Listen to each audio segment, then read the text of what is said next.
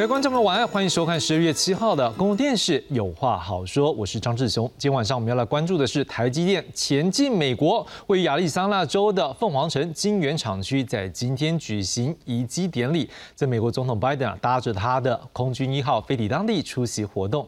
对这项这可以说是美国史上规模最大的外国直接投资案之一呢。他在致辞时表示，美国制造业回来了，他现在要把供应链带回美国。逐一改变游戏规则，不过这游戏规则到底能够改变多少？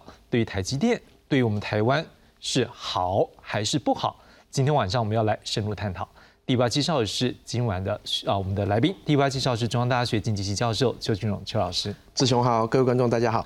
第二位要介绍是资深科技顾问张勤玉张老师。志雄好，各位观众大家好。第三位介绍是丹江大学财务金融系教授聂建忠聂老师。志雄观众大家好。第四位要介绍是《Digi Times》采访部召集人何志忠。主持人好，观众朋友大家好。好，谢谢志忠。今晚上我们就先从典礼现场来看起。American manufacturing is back。一番话迎来热烈掌声。美国总统拜登台湾时间七号清晨参加台积电新厂的移机典礼，在董事长刘德英的陪同下参观新建中的厂房，并发表演说。他称赞台积电是美国制造业推手，贡献许多就业机会。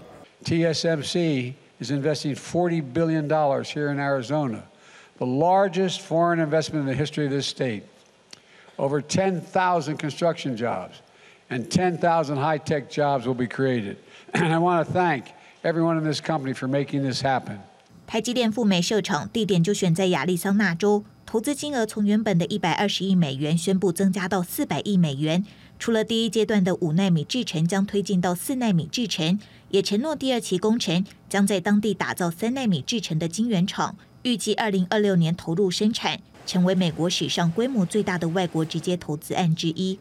This state-of-the-art facility behind us is a testimony that TSMC is also taking a giant step forward to help build a vibrant semiconductor ecosystem. In the United States. There are already over 155 suppliers in the supply chain to TSMC interested also to locate in Arizona.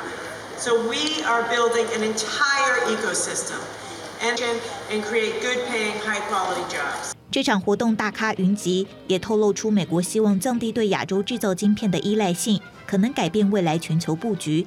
台积电预估两期工程完工之后，将合计年产超过六十万片晶圆，终端产品市场价值预估超过四百亿美元。记者朱凤柱、齐昌综合报道。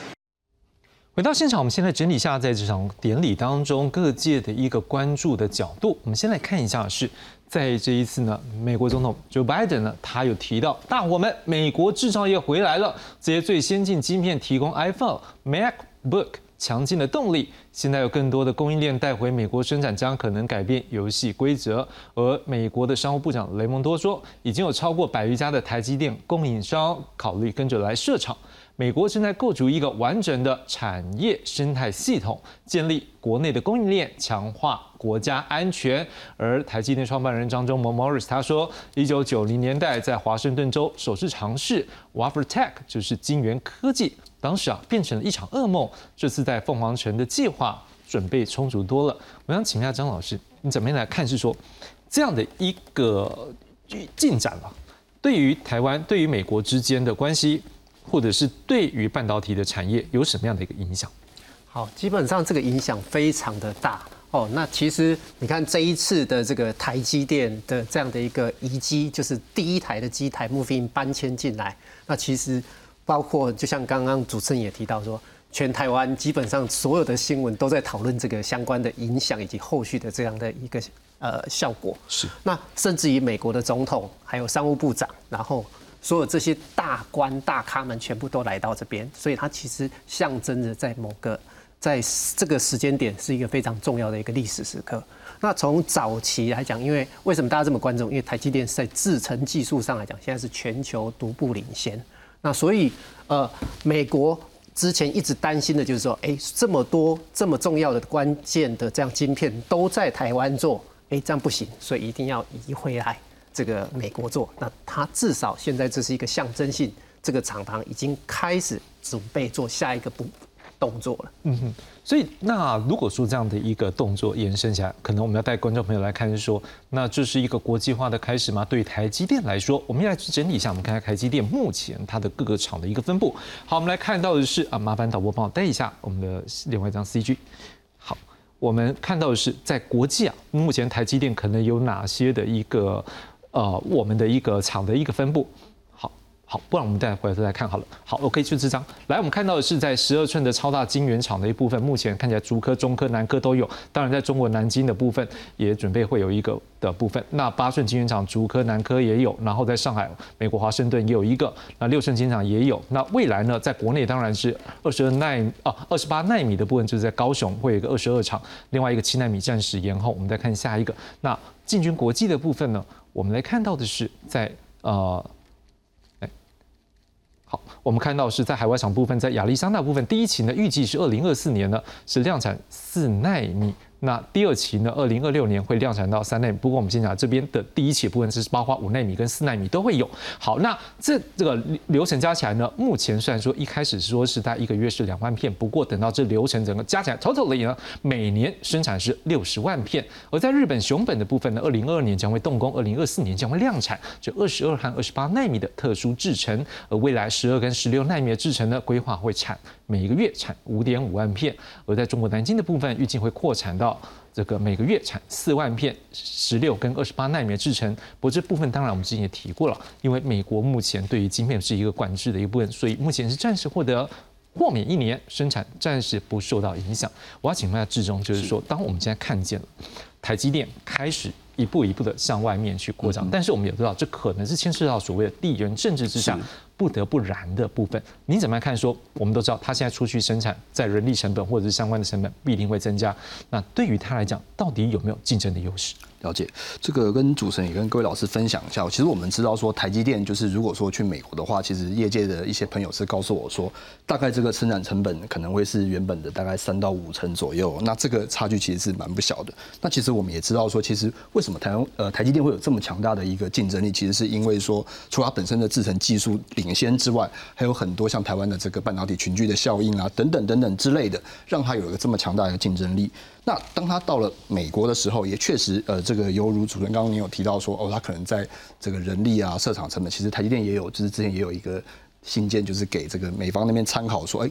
可能会有一个这样子的一个这样子的一个因素，那么他们会有一个什么样的策略呢？其实这个 C C 位就是这个台电的这个总裁，其实他有稍微谈到一下说，台电基本上是不参与政治的，但是他们必须要管控所谓的地缘政治的这个因素。那我相信在这个时机点跟以前的时空背景其实是有点不太一样的。这次这个台电去了美国这个 A Z 厂这件事情呢，其实是有得到客户的一些背书的。那像其实跟他同台的，我们看到很多这个大咖，那我们跑科技产业新闻看到很兴奋啊，都是。像这个超维的这个苏妈，然后这个 NV 的这个老黄黄仁勋，然后这个苹果的这个 CEO Tim Cook，都是这个科技业一等一的大咖。那他们的出现，他们的站台也使得说，其实我们已经知道说，其实像这个 MD 跟这个苹果已经确定是这个美国厂的客户了。在这样子的一个时空背景之下，其实呢，台电比先前是相对有了一些底气，说，哎，这些大客户就是。也希望说这个哎，你来我我们会有这个订单，所以这个时间点跟之前的这个状况来说，其实是不太一样的。因此在这样子的情况之下，我相信台积电内部已经有做了一个这个相对比较完整的一个思考，来面对这样的一个事情，而前进到美国去设厂。所以到底有多大的一个竞争优势呢？我们也要来看看他的竞争对手们怎么样来看这件事情。我们先来看下面这则报道。台积电美国移机典礼，重量级科技巨头受邀齐聚一堂。苹果执行长库克证实，苹果将会扩大跟台积电的合作，未来将会有美制晶片，自豪能够成为最大客户。As many of you know, we work with TSMC to manufacture the chips that help power our products all over the world. And we look forward to expanding this work in the years to come as TSMC forms new and deeper roots in America. 另外，超维的执行长苏姿峰、辉达执行长黄仁勋跟美光执行长梅罗塔也都到场线上祝贺。黄仁勋是盛赞台积电不仅是晶圆代工厂，还展现了三大奇迹。苏姿峰则表示，超维将采购台积电在美的晶片，来降低对亚洲代工制造的依赖。Last few years have shown us everyone needs semiconductors. The demand for more powerful chips to enable all of our digital services and products plays such an important role in all of our daily lives.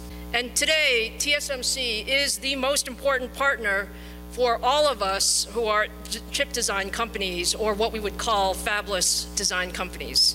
The future of the chip industry is our future, and TSMC is the bedrock. 至于台积电的竞争对手英特尔执行长基辛格，则在此时到台湾两天快闪访问，颇有跟台积电竞赛意味。而基辛格在推特表示，欢迎台积电支持美国制造。他坚信全球化之下多样性跟富有韧性的布局，为半导体制造营运将能够带来价值。而亚利桑那州是个好地方。记者韩英彭耀组整理报道。好，请教聂老师，因为这次可以说是这个美国史上规模最大的这 FDI，就是这个我们叫做外国的直接对直接投资这个案子。好，那但是当然对台积电讲，它如果要采取到外国的一个国外去投资，对于美国也是一种外国了，对我们也是外国了。哈，他要去做的投资，必定他可能有一些他的利基，例如说可能有的是因为它的区位啦，或是有的因为交通，有的是因为它的原料。你怎么看说这次投资对于它是不是竞争优势是有帮助的？我先讲一下这个投资啊，有两种，即便是 FDI，我觉得任何一个公司投资有所谓的财务面的投资，有非财务面投资。我们讲就是有时候是 strategic investment，我觉得它策略投资这次意味也蛮重的啦。我觉得财务投资最少短期我不觉得它是一个财务投资，因为它的获从获利的角度来讲，成本的增加刚刚有讲到哈。那么讲不好听，美国补助能补多少，设一个厂要多少钱，你补不完，而且它能分到多少，你分一分的 Intel 啊，这个美光啊，这个只要分的就差不多了，所以它拿到有限。但是重点就是，我觉得刚刚讲到未来的地缘政治风险是它很大的考量。还有，我觉得在此时布局呢，有不同的时空背景，刚刚已经都提到了。所以我觉得非策略投资这次呢，这个意味是比较重。然后这次呢，我想各怀鬼胎啦，讲不好听，我们讲不好听，我们还是要有这个呃大人的保护之下。那我们这个这么重要的这个东西，我们这么棒的一个婴儿，不能够随便让他这个被呃这个随便击毁。因此这次真的是重磅的一个会议。各位可以看到，刚刚又讲所有的政商大佬都在场，而且只有两个主角。坦白说，而且这是全世界第一的主角，一个是全世界政治主角，就是美国的总统，他是一个呃全世界的这个政治领导人。第二个呢，就是所有的未来，我们看未来世界的主角。未来世界讲不好听，就是所有的我们讲说，不管是高高高效运算的 high performance computing，或者是我们元宇宙的未来，或者是大平观大这个呃这个呃大这个大数据的未来，这全部要靠最高阶的晶片，也只有台积电。现在大有这种所谓的科技的 position，那也就是我们讲它 leading position，它就第一。所以这样的两个站在旁边，我的意思就是刚才讲其他的都是变成配角了。但是刚才讲到一个很大的重点，我们讲刚讲的产业聚落是非常重要。台湾之所以能够有今天，那不只是台积电一家能够做到这么的成功，良率这么棒，能够存活，而且最重要是台湾的产业聚落太成功了。那么我们讲不管是供应链的产业聚落，或者从横的角度的产业聚落，这它非常成功。哎，Rona 这个地方要马上要这么样的呃走向未来，有它的很大的困难度。不过当然好像有很多的大佬画押了，甚至他讲到百家以上，他讲的是一百五十五家，不管它的供应商，不管是上面或下面，讲的上游或下游，说不好听，这个产业聚落是有可能很快形成。不过每一家也会碰到很多的挑战呢。讲不好听，你像艾斯摩尔从河南，他为什么来台湾？大家都说哦，台湾太吸引人，太吸引他了。即便在这种有所谓兵凶战危的时候还敢来，其实都看到的是他的大客户就台积电嘛。对不对？你看它 EUV，它随便台积电就是要它的 EUV，多厉害！当然，现在我再怎么说，都是因为我讲策略投资的角度是比较重。我们都看到了美中啊大国博弈之下，好，那么台湾所呃面临到的这个呃这个产业呃这个未来的一些风险，这是呃不可言喻的。所以我觉得在在这个投资下，还有美国现在在跟呃呃这个台积电之间的一些长，我们讲不是现在哦，是有一段时间的磨合了。说不好听点。从 Nancy Pelosi 所有的议员来谈的都是这件事，就只有这件事。还有我在讲另外一个张仲谋，我们讲一样嘛，他张仲谋的投资他也是从财务角度嘛，也不是。张仲谋他是哪一国人？我们要看清楚，他是台湾人吗？他有那么爱护台积电吗？有，但也没有。他是美国人吗？他也是美国人，所以他有美国情怀。所以刚刚讲到一九九零年代，是一九九五年，他当时就有一个美国梦想，把在一九八七年成立台积电的技术，希望美国人带回去。他这次也有他自己的一些想法。当然，你说他是台湾人也是美国人，也都不是。他南京出生的，从这个蹦从出生角度来讲，他是中国人，所以他是一个国际人。我的意思就是这个意思。也就是说，这一次台积电过去，当刚短暂的这个获利的这个所谓的呃考量哈，财务考量不一定很大。但是我觉得啊，当中长期我们不敢说了，这个呃未来这个世界还需要更多的这个所谓的产业聚落，其他的供应商的一起的凝聚。那光靠一个 a r o n a 你要给大呃这个美国要加拿多少，我们还不知道。那不管怎么说，我觉得这样的一个呃事业未来呢，我觉得台积电有它的想法哈。那么这个未来走势，我觉得还要观察。是。所以聂老师是认为这是一个 strategy 的一个 investment，是一个策略性的一个投资。好，那当然这部分如果这样看的话，财务性可能就是不是那么直接的时候，我们也来看一下，那么要怎么样维持利润？因为确实在他去年的年报一百一十年的年报里面，我们看到他在里面就有讲到说，如果到国外去投资的时候，可能它的利润部分就会降低，因为成本相对高。我们来看一下他怎么样维护它的利润。好，我们来看到的是美啊，在先看到的是在台积电。这个致信给这个美国商务部是有提到，美国建厂最大障碍就是我们的建造跟营运成本会远高于台湾，所以意料外的状况会增加一些成本，像是你的联邦政府会一些监管的要求啦，我的设备运送去那边啦，还有最直接就是人力的短缺。好，所以我要维持获利既有的挑战的话，那海外扩产的成本要上升，加速减碳的费用，哎，这也是未来碳成本的一个很重要的部分，也会庞大。另外，原料成本呢也增加，所以要维持百分之五十以上的。毛利率呢，会是一个很大的挑战，而四大策略增加利润呢，可能就是像。客户涨价了，我客户愿不愿意接受呢？这也是一个问题。能够涨多少呢？也是一个问题。那不然向上游呢？向供应链来销价，或者是提高我自动化的制造的比重，或者是争取更多的政府补助。尤其最后一个，刚刚呃聂老师有讲到，他还没有说嘛，哈，我们可能看美国之后的一个说法。好，那现有的机遇跟未来的隐忧呢？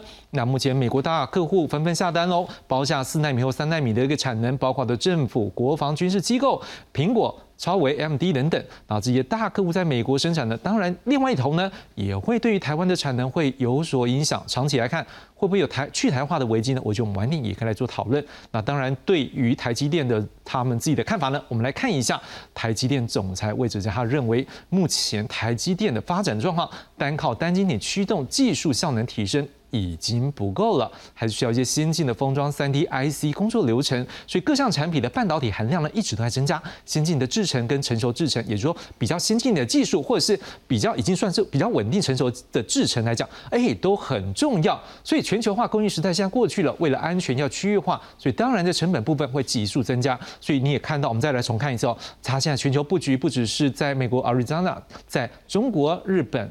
还有我们自己高雄南科竹科，尤其在竹科即将未来会来一个定，就是这个两纳米。好，那台中也应该会在会一个两纳米。那当然目前正在研发当中的一个一纳米呢，预计也会落脚在桃园。所以我想请问一下邱老师，如果像聂老师刚刚讲说这是 strategy 的 investment，我们也看到说确实在财务部分。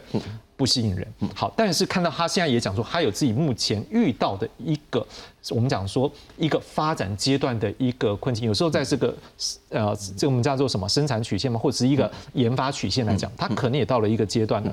您怎么看下一步是不是可以透过这样子得到更好的竞争优势？好，呃，其实如果真的要谈竞争优势哈，绝对不会比在台湾高了，或者是百分之百确定的哈。是。好，所以刚刚聂老师讲的也很有道理，就是他绝对在财务上没有什么有利的地方哈。但是其实大家如果注意观察哈，今天这个呃张忠谋 Morris 他今天讲了一段话哈，我觉得蛮有意思的。他的大家的新闻标题都说呃他这个讲的这半导呃这个全球化已死哈。为什么全球化已死呢？其实很简单，就是过去哦，包含这个半导体的全球布局哦，其实都是跟一般贸易一样，就是比较利益原则。好，什么东西在哪里生产相对便宜，我就在哪里生产，这个是最基本的贸易嘛。好，那现在就不是这样，好，现在要到成本高的地方去。所以现在全球贸易为什么说呃全球化已死呢？就是说现在这个所有的布局啊，都不是以成本为考量。好，都不是以比较利益为考量，它其实就是可能更关键的因素，就是各个国家安全。好，那呃违反了这个原则以后，你看最近啊，呃无论是 IMF 哈、世界银行或者是 WTO 都在说很担心这个保护主义哈。但是现在这个时代就是没有办法哈，就是呃比较利益原则已经不是唯一了哈，安全可能是更重要的考量。好，那当然刚刚呃志雄也提到这个最近很多去台化的疑虑了哈。那这个问题其实，呃，当然，呃，某种程度就是被放大了哈。那呃，台积电去某种程度，你说要是优势的展现，我也同意哈。为什么这么说呢？比如说，我们如果拿呃传统，譬如说汽车产业来谈好了，呃，你看韩国、日本的这个汽车厂都是全球布局啊，的移的很多的这个产能到国外去，也没有说它是去韩化啊、去日化，也没有这回事嘛。好，那就是所以关键的这个核心就是呃两件事情，第一个就是你的量哈有多少。哦，在海外生产。第二个更重要的就是你的核心啊值的部分。那呃，所以刚刚我们看了很多数据嘛哈，即使到呃二零二六年哈，包含三纳米的产能，每个月六十万片了。呃，这个呃这样的呃产量，大概占台积电的产量大概三个 percent 到四个 percent 而已，好，所以就说还有百分之九十六到九十七 percent，呃，看它怎么布局，还是有绝大部分是在台湾哈，所以第一个当然从量的单呃角度不用太担心这件事情，特别是呃大家很关心就业机会嘛哈，所以绝大部分的量都还是会在台湾。那如果从呃这个 quality 的角度哈，实际上这两天大家讨论的也都很很具体了。他说，如果我们拿汽车厂当比喻哦。汽车厂外移，大家都觉得不是坏事啊。好，国内的成本高，我们就到全世界去布局嘛。其实，呃，这个晶圆的制造也是类似，关键就在于说，哎，大家提出了这个科技专家都提出了类似的问题。哈，将来最大的生产基地还是是不是在台湾？特别是先进制程的这个呃这个生产基地，最大的还是不是在台湾？研发基地是不是在台湾？好，企业总部是不是在台湾？如果这个答案都是 yes，好，台积电对此大概有一个比较正面的这个呃这个态度出来。如果这个都确定的话，那其实这个呃这样的这个对外投资啊，其实跟汽车厂的海外布局就没有太大的差别。好，那甚至我们可以说，为什么那么多的这个传统产业，譬如说汽车业要海外布局呢？因为国内的资源是有限的。啊，像以日本来讲，哦，汽车产业固然重要，但是它有很多的资源必须要凝聚起来去发展新的产业。那对我们来讲，我们不是一直觉得说台湾的这个资源很窘迫吗？所以我们现在有一个护国神山，我们都希望有更多元的护国神山，但是我们又把大部分的资源都集中在半这个半导体，特别是台积电身上。那我们怎么样去发展第二座护国神山、第三座护国神山？好，所以如果从资源的配置角度来讲，我们的坦白话。对台积电来讲，绝对不是有利的。哈，那所以在这个过程里面呢，呃，包含美版的晶片法案、台版的晶片法案，都必须要对台积电在成本上面有很多的这个补贴。哈，那以呃这个至少它的诱因上面不会被受到影响。但是对从从整个台湾的这个资源配置的角度来讲，我觉得它是非常好的事情。好，把台湾的优势带出去，把现在台湾呃有一些资源可以呃这个释放出来，去发展更多元的产业。所以我觉得整体来看哈，呃，到对台积电来讲，倒不一定有竞争力或者优势的增加，但是对台湾来讲哈，这整个资源的配置啊，我倒觉得是朝一个比较好的方向来看。那刚刚大家谈到这个呃价格的问题哈，呃，其实我倒觉得这个东西是。呃，跟一般的产业比起来，我倒觉得台积电反而是让我们比较不用担心的哈。我们绝大部分的代工业啊，无论是电子业或者是传统产业，几乎都没有 bargaining power，好，反正都是 price taker，就都是价格的接受者。好，但是台积电，你看在疫情期间它涨价了，虽然到最后它要涨，哎，大家这个呃客户都有点意见了哈，但是今年大客户都去了。难道他们不清楚知道，呃，这个台积电在美国的成本相对高吗？所以台积电在呃价格上面是有谈判力的，是有 bargaining power 的。不要忘了，美国的先进制成的晶片，好，有九成是台湾台厂供应的。好，那所以除非你不要了，好，所以呃某种程度这个成本呐，呃如果它将来可以适度的反映到台积电的价格上面去的话，我到这个呃加上这个两国政府的补贴啊，我倒觉得在呃这个盈利面上面来讲，其实我们不用替台积电太担心，反正这个是一个国力的延伸，好，所以这个是呃整体来讲，我觉得不是一个坏事。嗯嗯嗯。你讲这，我突然想加一个题目。嗯。那如果说这样，有没有可能利用这机会？我不知道几位老师这样觉得。嗯，你刚刚讲说它成本增加，有可能我们现在有 bargaining power 嘛，有一个议价能力嘛。好，不是说一个 price taker 就是被迫要接受。对。那么可能说美国就是制造成本比较高，那我们现在没有差别取价，连台湾的生产的也一样价格，你觉得有可能这样反而增加？当然有可能，有可能。我们在最基本的贸易的原理哈，其实就告诉我们哈，一个原本在国内便宜的东西，好，你今天因为国外的价格比较高，你出口了，国内价格会不会上升？一定会嘛？为什么？你便宜我就不卖了，好，有更这。个价嘛更好的地方，所以这个它如果因为这样子，这这个 bargaining power 使得台积电的这个价格提高了，在就市场上来讲，你都是先进制成的晶圆，它不会管你是美美国厂制造还是台湾厂制造，甚至台湾厂制造的可能更好，所以它对整个这个价格提升的效果，长期来讲是存在的。那嗯嗯，好，我们现在搞不好真的很多观众朋友今天晚上看了这个，对于投资就有新的想法，股票的一个投资，好没有关系，我们现在回头来看也是说，好，那如果像我们刚才看到是说像。呃，一纳米或二纳米，未来它是比较新的技术，还是留在国内来生产？尽管它现在三纳米是去到美国，好，那可是可能还是观众会想说，哎，三纳米还是很新啊。虽然说它是慢我们一点点，可是会不会有那个技术外流的可能呢？张老师你怎么样看？其实基本上来讲，台积基本上如果它的技术这么容易就被流出去，它就不叫台积电。那再来另外一点就是说，大家可能觉得说，哦，三纳米好像现在大家在喊，然后，诶，大家想说怎么第二间厂怎么现在就要做？可是你要想到，第二个第二期的这个厂是四年五年以后，那到时候在那个时间点，台湾已经量产两纳米的这样的一个技术，所以它其实还是 follow 我们，就是他这边一直讲的，就是说它永远是比台湾。在落后一个世代，最新的制程，刚刚老师这边有提到，最新的制程、最新的研发，还有总部这些都在台湾，所以其实所谓的这个去台化，反而我认为这个去指的是离开台湾，而不是所谓去除的意思。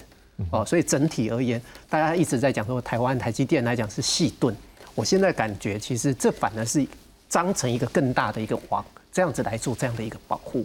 所以技术要外离外流的机会像并不大，而且研发的火车头持续在台湾。是好，不过当然各界也会关注这个问题对于我们国内未来经济的影响，这也不可能说政府好像都不说话。所以在今天，这经济部长王美华也对这件事情有所回应。我们来看看相关的报道。台积电在美国亚利桑那新厂，全球媒体镁光灯下风光亮相。台积电喊出，美国厂将引进先进制程技术，从五纳米提高到三纳米，引发外界质疑护国神山不护国，先进技术移转美国的疑虑。啊，对台积电来讲，呃，know how 专利是它最重要的保护哈。从这么久以来可以知道，这个是。绝对没有问题。比较台积电、台美两地先进制程，美国亚利桑那厂规划的先进制程量产的时程，四纳米预计二零二四年量产，三纳米落在二零二六年。两期投资四百亿美金，约合台币一点二兆。而这台先进制程三纳米已在今年下半年进入试量产。至于更先进的二纳米，已规划整地建厂，而一纳米制程建厂计划也在进行后期规划中。不过，专家忧心，这次台积电为了省成本，上下游的供应链也跟着赴美投资，合作的协力厂商恐遭对手挖角，开高价抢单，甚至出现制造成本曝光的疑虑。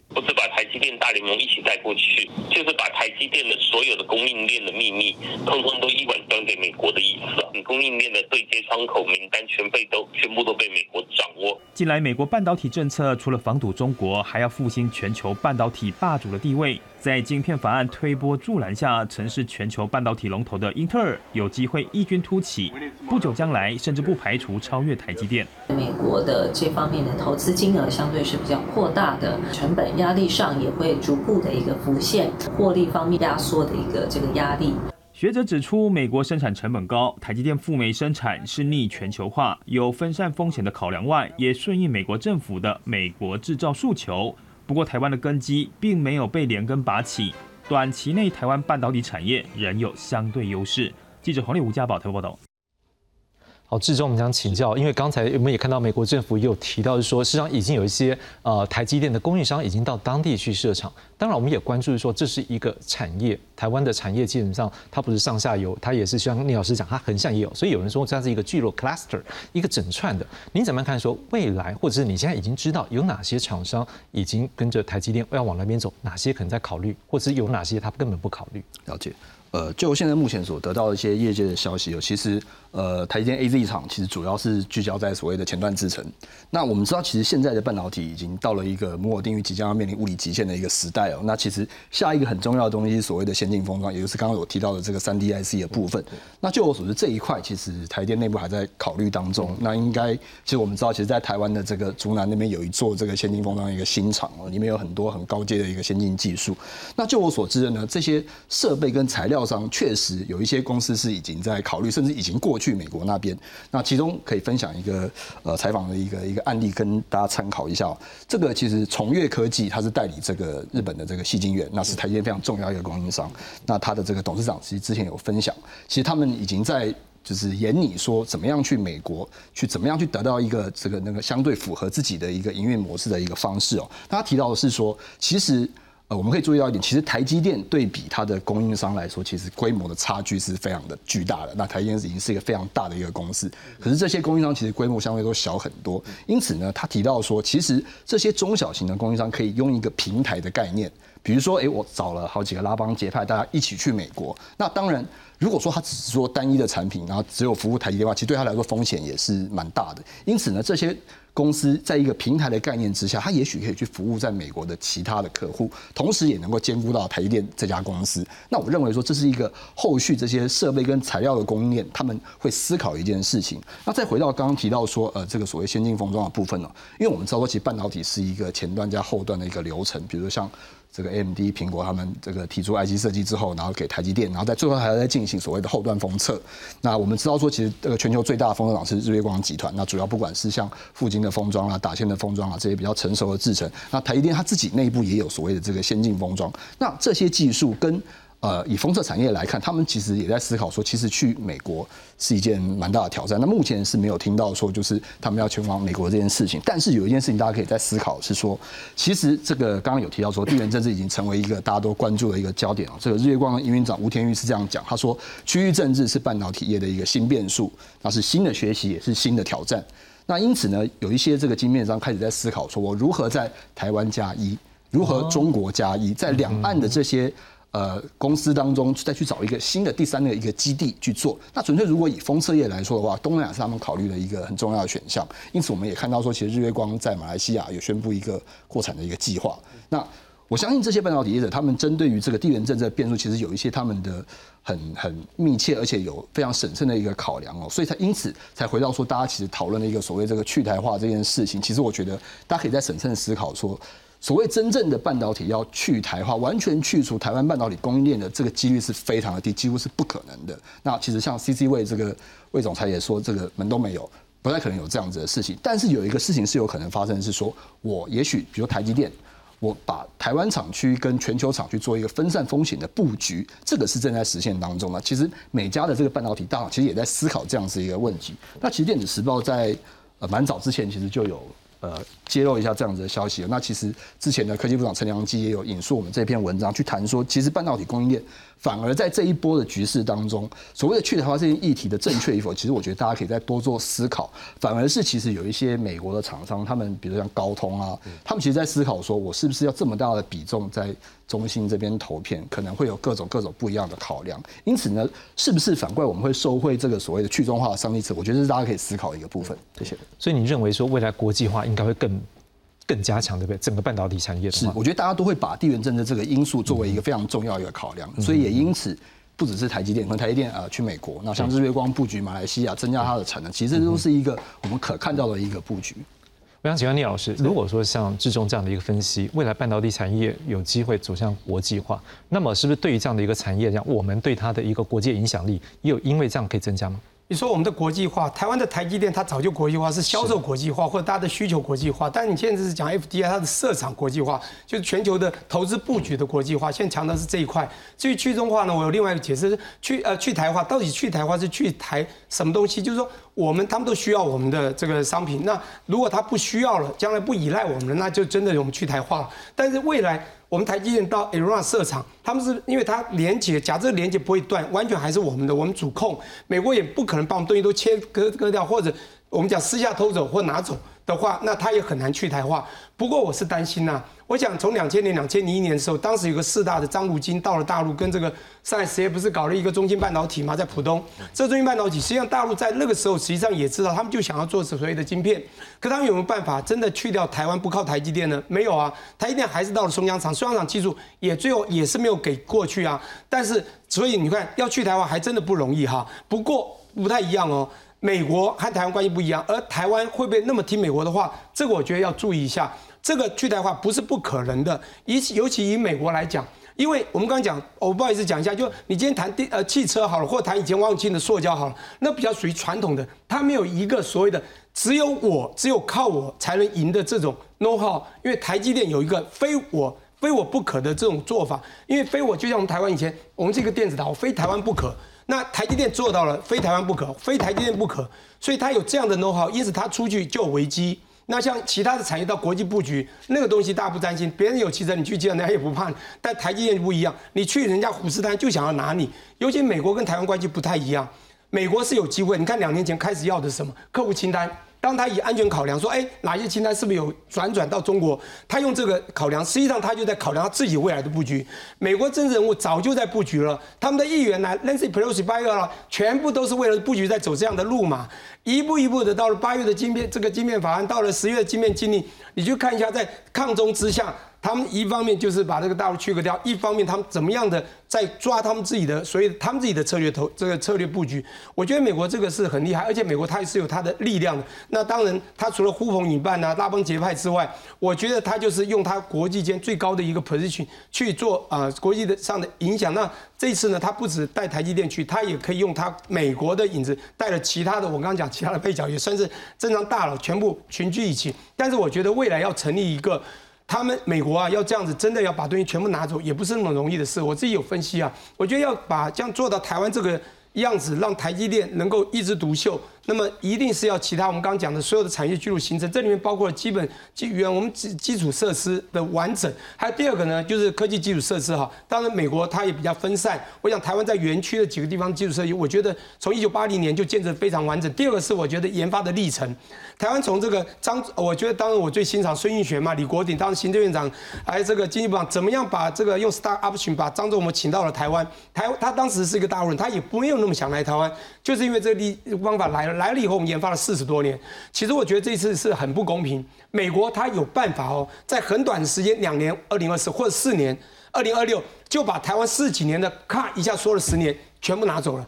你觉得厉不厉害？当然以。这个连接角度，他可能还连接台湾。我担心的是，未来他是有机会切出去，这个去台化。当去台化还包括欧洲那一块了。当欧洲是比较落后，我们就不讲那一块。还有第三个，就是人才的技术。你看这一次最近是不是把很多人才技术，这个已经在这个台积电里面生根的这些人慢慢带去了？因为有一些我们在美国生活十几年，很清楚嘛。我们以前啊要拿绿卡的人很多，你做办移民间的在那边帮人家拿个 Laborer，拿个 H one，你就很高。这一次可以告诉你说，你这些人才你来，我搞不好马上给你很不错的，可能就给你 Visa，给你这个。这个 green card 都有可能，这些人他一定有给他优惠，这种人才就美国是有机会，大陆就比较困难。大陆以前是用高薪挖嘛，那再就是我们讲产业聚落，我们刚刚讲的纵横的，我就不多说。最后还有一个环境配套，它。Arizona 这个地方穷乡僻壤，讲不好听，它的投资成本在地不会贵了。就像以前他在佛罗森华盛顿在西北边也不会那么贵。你看那个川普是对红海，这次拜登呢是对台积电，他们的地方都比较穷乡僻壤，便宜。但是你要把这样一个沙漠，你要成为沙漠戏骨，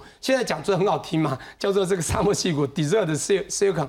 但是有没有办法把其他我刚讲的相对应的上下游的所有的供应链或者这个呃这个呃这个制制备厂商全部聚集？我觉得有一个很大的困难度。但但是有时候想想，美国的确是一个很厉害国家，也不是没有这个机会的。他一次就可以把所有人都聚集，这个是有机会。当然，这样的未来我必须讲一下。我最后讲一个就好，就您刚讲到区域化还有全球化，我们现在供应链的全球化已经好多人都讲了，它已经很难了。过去的全球化非常清楚，我们的行销地点欧洲、美国，美国根本不用生产。它甚至原物料都不用，反正原物料就从东方或者南非等等地方一些设备处理。所以，我们如果原物料是一，有一个在讲说后疫情时代的区域化，就这样讲：原料是一，制造是二。我们台湾是算是代工制造大国。第三个就是我们的行销点，过去啊，亚洲一二三都有。好，那欧洲呢，顶多有些一，大部分都是三。美洲全部都是三呐。我跟你讲，未来就是三块都一二三都有。它这一个做的就是一二三都有，重点就是二是不是有办法跟我们台湾完全不失联、不断落？但是美国，你从拉萨的做法，他请了多少，给了多少身份，这些人最后都成美国人，他有没有机会？我觉得是有机会的。所以去台化不是没有机会，这是一个隐忧。台湾不能太天真，从某个角度一定要有自己的 gas。邱老师，你看聂老师对于我们现在的技术，对于人才的一个风险，嗯，你怎么来看？说是不是？因为毕竟美国是一个大国，他现在也有一个很有力的一个。一个玩法啦，就是他现在是美中对抗，我们每天就是面对中国的这个武力的一个威胁，所以这样的一个理由会不会也某个程度在这个经济议题上面，甚至在这个台积电的技术上面，对我们讲，我们的技术或是人才外流会不会是风险增加？呃，如果真的要讲到最极端的话，哈，呃，美国干脆把呃印太联盟所有国家并吞。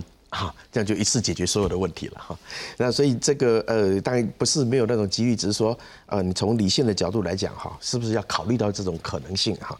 刚讲国际化哈，事实上就要讲的就是说，刚还是回到讲莫里斯那句话哈，事实上现在呃不是国际化的问题。现在是联盟化的问题哈，所以为什么美国要组这个安全供应链哈？那很简单，就是呃敌是敌，友是友哈。我认为是朋友的就组到这我的这个联盟里头来，所以我要搞一个 Chip Four，我要搞四国联盟，我要搞各式各样的东西，搞 IPF 哈。那呃，所以它当然就是希望能够形成一个呃讲的非常明白了，就是抗中联盟，譬如说 IPF 它的印太经济架构。那呃，印太战略当然就是呃，针对的就是一个国家，就是中国嘛，哈，所以它所有的政政治和经济战略，它当然都围绕在这个里头，哈。那呃，所以对对我们来讲啊，就是其实刚刚讲，就围绕着四个主要的主题，我们刚刚讲了啊，那这四个主题就某种程度牵涉到呃，我们现在对去台化的这个考量，哈。那当然就是刚刚讲的，这总部会不会在台湾，会不会搬走，哈，研发基地会不会在台湾，哈。呃，如果这些东西都是否定的。好，刚刚聂老师谈的，真的我们就要担心了。好，那但是这个对呃台积电来讲，这个可能性就像刚刚呃另外两位专家讲，我觉得那个可能性几乎是微乎其微的。哈，那这个你要我们要谈这个去台化这个几率啊，就好像说美国并吞所有它的盟友一样。它也是有这个几率存在的哈，只是说那个几率可能是低到一个呃不不可能的地步哈。那更重要的是，这你即使把台湾并吞了，啊把台湾并吞事情更简单好，那它更更不用把台积电移走了。那就人才的角度来讲哈，你说呃这个呃可能会发生什么样的状况啊？就这个就像刚刚张老师提到的，现在台湾的人才去到美国，还是去台积电的厂？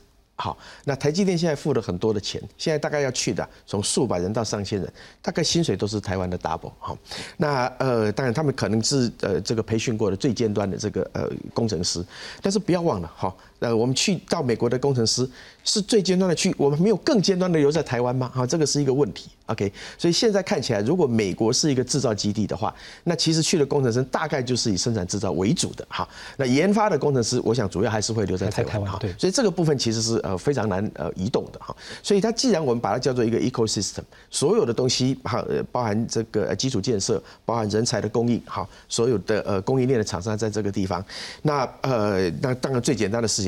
美国把台湾并吞就没事，如果没有的话，那你要把整个生态系完全复制到美国去，哈，我想，呃，对美国来讲，它也不是一个理性的选择，哈。那对台积电来讲，我觉得更有信心了，哈。就像我们刚刚讲的，哈，呃，从成本的角度来讲，这些通通都是不符成本的事情，但是就是因为你面对这个地缘政治的威胁，你不得不去做这样的安排。所以，如果你单纯从呃经济、从财务的角度来讲，哈，台积电能少移就少移。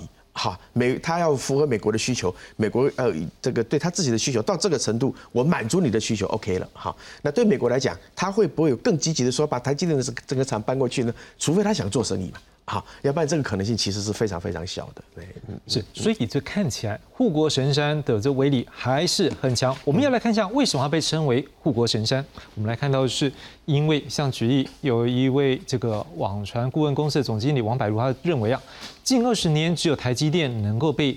这个中国、美国、日本、德国四大国的政府追着要求在当地设厂，而且供应足够的关键零组件，掌握全球各技术密集产业的动脉、电脑、通讯网络、精密机械、汽车、航太，这潜在的订单大到无法想象。尤其之前疫情的过程，哦，大家都是要求我们说拜托了，给点订单好，而且还不能够订得出来，因为真的满满满。好，那五纳米跟三纳米，台积电目前呢领先全球同业，当然更不要讲。一纳米、二纳米，这个台积电目前研发的进度也都是相当理想。呃，无人驾驶汽车、轻薄笔电、AI、国防产品，就连可能一些精密的飞弹什么，哦，没有它可能都飞不了，也打不中。所以十一年来，每年投入一百五十亿到两百五十亿美元的金额，不断发展更小纳米技术的新厂，所以它的良率各方面，这可能也是各国在制程上面跟不上的。好，我们看到 Digitimes 科技网总经理黄清勇，他认为台积电在晶圆代工市场占全球百。百分之五十三，五百多家核心客户会告诉台积电未来市场需求。台积电的资本支出占营业额比重超过百分之五十，近五年领先 Intel 及三星。我想请问张老师，如果是这样子一个描述，这护国神山根本在技术上领先，更不要讲在一个业界它的市场。未来会不会变垄断？我们不知道。可能如果说越走，是不是真正就是竞争者跟不上之后，它自然就可能有这样风险啊？不，这样的一个机会，你怎么看？说护国神山是会越长越高，还是说看起来不一定有把握会越长越高，还是说对台会越长越矮？你觉得嘞？好，基本上来讲呢，我觉得它会越来越高，越来越高。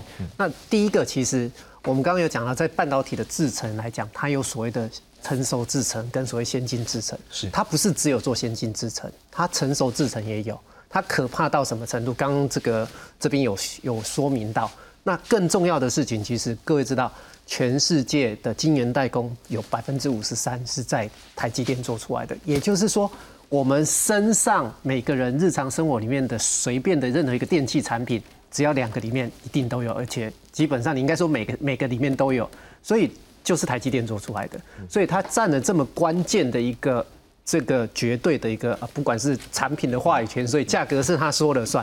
那再来就是说，它整体的这个的开发，它其实并不是一直说哦，我已经做到全世界这么这么这么第一名的阶段就可以。它不是，它对于这个资本的支出持续，而且像艾斯莫，它基本上接下来的 EUV 或者是更高的所谓这个 High NA 的 EUV，基本上来讲，它都已经是一直在在跟。阿斯莫这边来做这样的一个合作开发，所以这个样子持续的这样的一个开发，所以我认为其实台积电这基本上来讲，这个护国神山的这个部分会越来越越来越稳固，而且是越来越高。好，事实上，在国际对于这次的事件，大家有一些看法，甚至对于这个是不是去台化，看起来事实上也没有那么的悲观，因为他们是认为在台湾的台积电在各方面技术或者是这一个资本的一个稳定成长，就是它的投资在技技术上面的一个投入啊是稳定的成长，所以技术一直领先，后面要追不容易，所以他们认为去台化也不太容易。我们看看各界的看法。Wonder, Dr. Morris Chen, you have a dream. I'm the guy to make the dream come true. I need to work very hard. 笑称是美梦成真。这一次台积电成功到亚利桑那州设厂，台积电创办人张忠谋回忆，当年在奥勒冈设厂却成为噩梦。现在这个梦想经过二十五年，由董事长刘德英来完成。Not only that, we did learn from our experience earlier, and we are far more prepared now. It's a very good sign. 不过，台积电台美合作也引发质疑声浪，担心护国神山不在，或是掏空台湾半导体。台积电总裁魏哲嘉日前首度回应，直言门都没有，台积电不可能被击倒。而美台商会会长韩如博也认为，要让台湾人民放心，确保台美经贸前景一样光明，是美国政府的重点工作。So any concern that that might hollow out is a legitimate concern for the people of Taiwan. It is incumbent on the government of the United States both to welcome U.S. investment, a Taiwan investment in the U.S., such as the TSMC plant. 没有所谓的这个台积电去台化的问题，台湾的厂也会是全世界最赚钱的厂，所以请大家放心。国发会主委龚明鑫也驳斥去台化是错误想法，认为双强合一能够造就全世界最好的供应链。专家也分析，台湾优势仍在，关键就是信任。因为技术各国都慢慢会赶上，但是这一种呃就是科技安全的信任，我想是最为关键的。同样出席典礼的驻美代表肖美琴也在脸书发文表示，有人说台积电会变成美积电，这个形容是不合逻辑，因为台积电持续投资台湾、跟留台湾是不争的事实。记者韩英彭耀组整理报道。所以，当这个台积电走向国际，事实上也代表台湾产业将要进入一个新的阶段。我想请问张老师，怎么样看政府未来在下一个阶段开始，如何来 push 我们的产业更加发展？是，其实政府要做的事情就是协助产业。然后，其实我觉得政府的这个相关部门其实可以去思考一个问题，因为其实这个台积电不是跟美国的这个商务部有提出来说，他遇到了哪些问题？台湾其实可以借着这个机会来反思，哎，台湾政府是不是在针对这些问题的有提供这样子的一个解决，或者是来提供这样的一个协助？这个是我觉得是政府部门可以来做这样的一个思考，那进而来做这样子的一个协助解决。嗯，志忠怎么样给这个政府建议？是，呃，就我从一些业界的朋友这边聊到的一些状况啊，我认为其实当然有人会讲说这个所谓的这个减税。我相信这是其中一个选项啊，但是有另外一个，我相信是业界非常非常关注的事情，其实就是人才的问题。你如何呃，透过比如说法令的修正，使得这些国际上的高阶人才愿意来到台湾，不管是进行研发也好，把我们所有的先进的技术、先进的制程、先进的研发都留在台湾。那我相信这个是政府可以去思考说，其实台积电它也有提出过类似的问题。那不只是台积电，包括像。这个大家想到的这个有名的这个这个半导体这个公司哦，没有一个人不谈人才问题。那我相信这个是政府后续必须要高度重视的一个关键。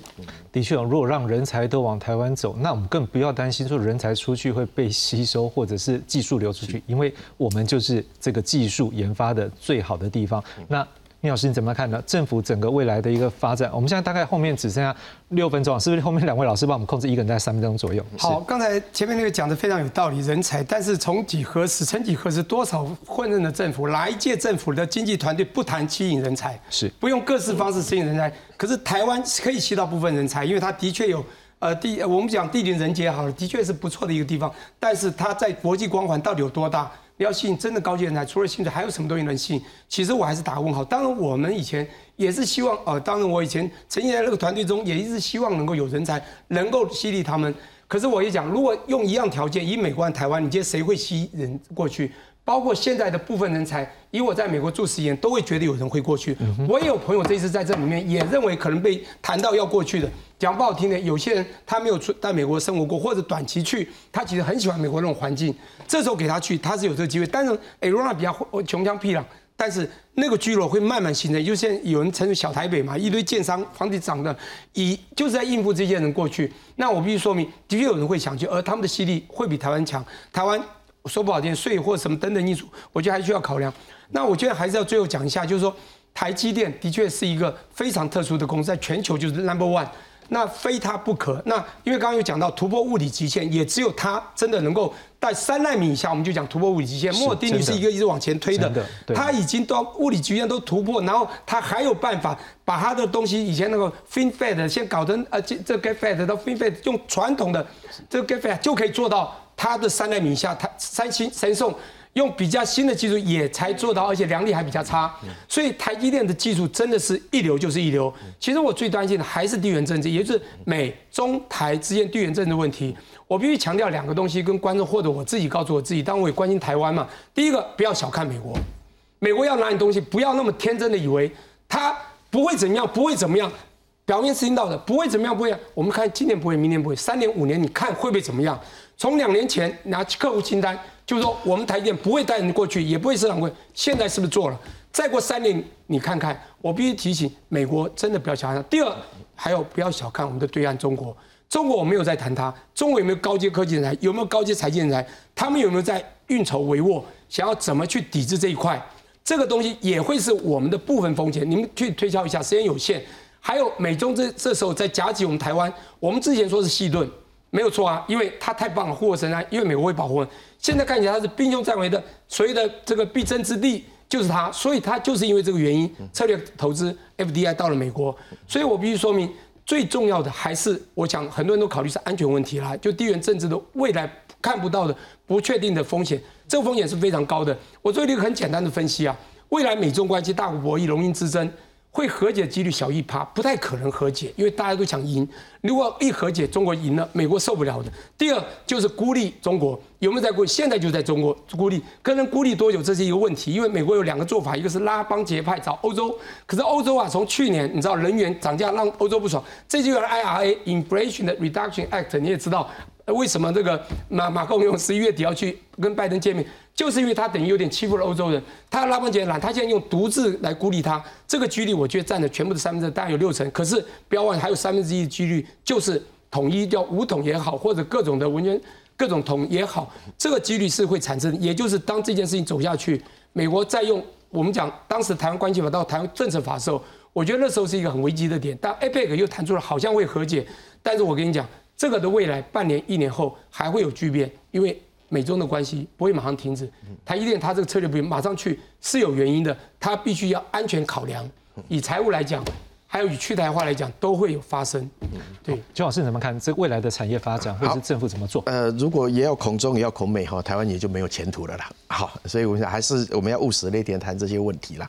那人才的问题，其实我反而是最不担心。全世界如果你把所有的这个呃半导体的人才哦，大概台湾用的是最多的了。好，所以这个部分呢，如果要抢，其实呃，台湾现在还是有相对的优势，何况还在这个积极的培养当中哈。我倒觉得对政府来讲哈，其实要做的更多的事情哈，包含了我们刚讲这个基面法案有一些呃投资抵减的补贴了哈，但这个其实对业界来讲都是呃杯水车薪呐。那重点是什么？你看美美版的晶片法案哦，它美国政府给了钱之后，它限制它的厂商做任何事情，所以我们的台版的晶片法太客气了。好啊，政府给了钱之后啊，其实应该搭配一些这个呃做法。譬如举个例子来讲，我们的半导体对外投资啊，要政府核准。其实这个东西不是限制厂商，反而对厂商来讲是一个保障。台积电有多少地方不想去？好，谁帮他挡？政府帮他挡。OK，那如你要去，可以我们谈筹码。包含去美国也是一样。我们今天去美国盖的这个晶圆厂，满足了美国的需求。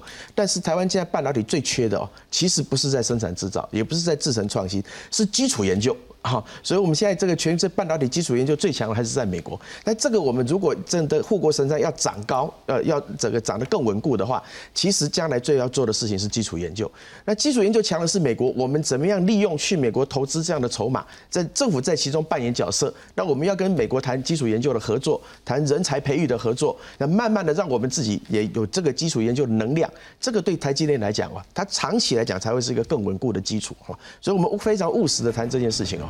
这这个呃，我们台版的晶面法案哦，光是这个花钱其实是不够的哈。政府在里面其实有更多的筹码去做更多的事情。其实为了保护台湾的半导体产业哦，我们要学学美国的这个美版晶面法，其实还有很多呃可以做的事情。可基础研究一项，可能学界有的人真的会讲说，政府比较没有那么关注。